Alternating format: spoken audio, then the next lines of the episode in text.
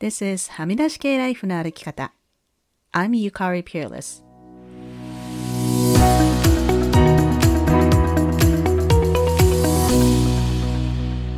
周りが決めた道からはみ出して自分だけの生き方をする人を応援するポッドキャスト。はみ出し系ライフの歩き方。Welcome to episode 192. こんにちは、ピアレスゆかりです。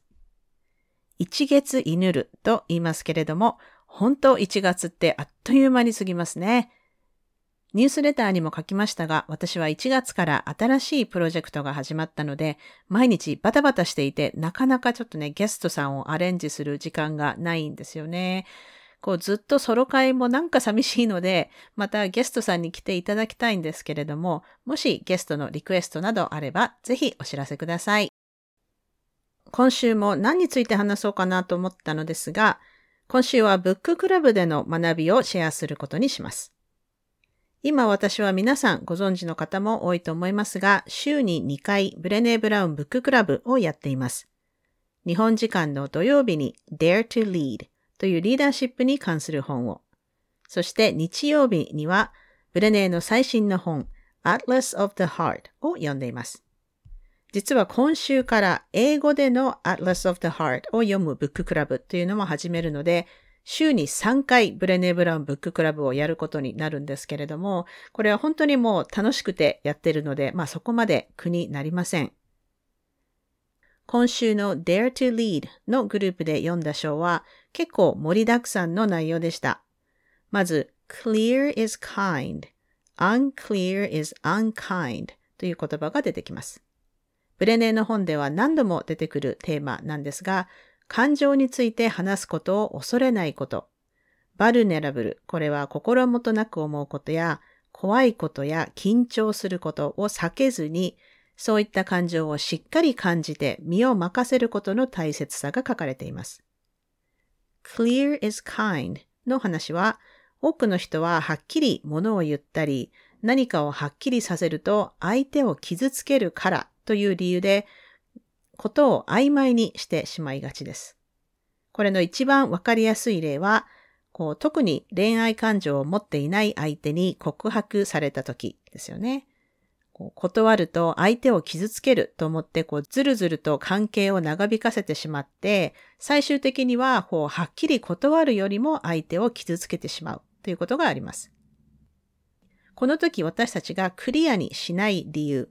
は相手を傷つけたくないからというのがあると思いますが、実はこれは相手を傷つけたくないからじゃなくて、この交際をお断りするっていう会話が uncomfortable。自分にとって気まずいから避けているんだっていうことですね。でもそれはクリアではないので、最終的に unkind、まあ親切じゃない、逆にこう相手を傷つけることになってしまうということです。だから、こう気まずい会話を避けずに、最初に恋愛感情はありません。ごめんなさい。お友達でいましょう。と、はっきり言うことが最終的に相手にとっても優しい行動になるという話でした。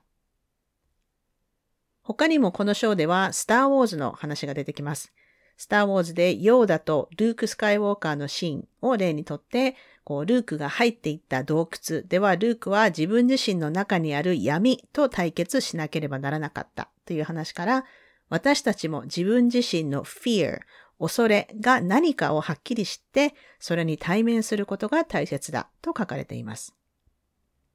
そして、とある空軍将校の体験談から、寂しさという普段なかなか人に認めづらい感情を正直に話せる環境を作ったリーダーの話が出てきます。日本でも心理的安全という言葉はよく使われるようになりましたが、リーダー自らが心を開いてそういった話をしたことで、部下たちも感情の話をすることができるようになったというお話です。バルネラブル、心を開いて話をすることってやっぱり怖いけれども、これをやると本当相手とのつながりが深まるんですよね。これは私が最近 TikTok で学んだことなんですけれども、話している相手との距離を縮めたかったら、感情をその会話に含めることっていう TikTok があったんです。ちょっとね、これ探してみたけど、そのリンクがもう見つけられないんですけれども、えー、例えばレストランに行って、そのレストランで使っているカトラリーが自分のおばあちゃんの家で使っているものと同じだった時。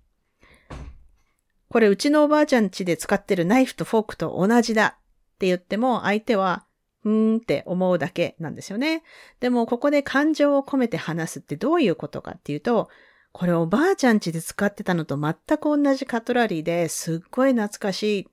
おばあちゃん去年亡くなっちゃったんだけど、よくご飯作ってくれたなとか、そういう話し方をすると、聞いているこちらも感情を揺さぶられますよね。で、こちらの反応も、あ、そうだったんだって、私もね、おばあちゃん去年亡くなったからすごい気持ちわかるとか、そういう会話になるんですよね。で、結果的に相手とのつながりが深まるということです。だから私たちももっと普段の会話に感情を含めませんか？ということを今週のブッククラブでのみんなへの宿題にしました。これはカウンセリングとかセラピーとか心理学とかに詳しい人は聞いたことがあると思うんですけれども、英語だと you statement じゃなくて I statement を使いましょうという言い方をよくします。例えばパートナーと喧嘩した時に、あなたはいつも私の言うことを聞いてくれないという相手を責める発言、あなたはというこう you が主語に来る言い方ですね。そうじゃなくて、私はいつもあなたは私の話を聞いていないように感じるというふうに私を主語にした話し方 I statement をやるといいとよく言います。私もね、これ自分自身の例なんですけれども、我が家では未だに私のオフィスの水漏れが 長引いていて、なんか未だに全然話が進んでないんですよ。まあ話が長くなるので割愛しますが、それで先日夫に I feel like nobody cares about my office と言うと夫もそんなことはないって 言ってくれて I care って言うんですね。I'm sorry you feel that way って謝ってくれたんですけれども、こう、なんで全然話進んでないのとか、なんであなたこれできてないの？ってこう聞いて怒るよりも自分の感情を入れた話し方をしたらすごく反応があったんですね。でもまあこれは私は英語圏に住んでいて、こう普段英語で会話しているので、英語だと I feel なんとかってまだ言いやすいんですよね。じゃあ日本に住んでいる人はどうするか。でブッククラブで提案したのは、例えば誰かがお茶を入れてくれたらありがとうとかすいません って言うんじゃなくて、お茶入れてくれて嬉しいっていうとか、パートナーに最近二人で話す時間がなくてなんか寂しいなっていうとか、こう、部下に注意するときでも、なんでこれできないの？って怒るんじゃなくて、何回言っても同じミスをするってことは私の教え方が悪いのかなってなんかちょっと凹むんだけどって、とか、今コロナで私もメンタルかなりきついんだけど、あなたは大丈夫？って聞いてみるとか、まあ何でもいいと思うんですけれども、そういうふうに感情の話をすることをもっと普通化しましょ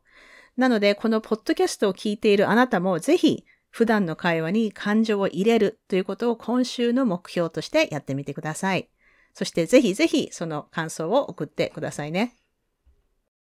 ブレネーの最新の本 Atlas of the Heart については第185回でも話していますが、これがまさに感情について話すことを普通化するための教科書のような感じです。この本の次のブッククラブは春に始まりますので、興味のある方はぜひそれでは、クラハ情報です。日本時間木曜日の朝9時からは、マヤ・バーダマンさんと毎週やっている読み解く英語 Next Level English のお部屋をやります。そして日本時間1月28日金曜日の夜11時半から、今エモのお部屋を塚越悦子さんと斉藤慶吾さんとでやります。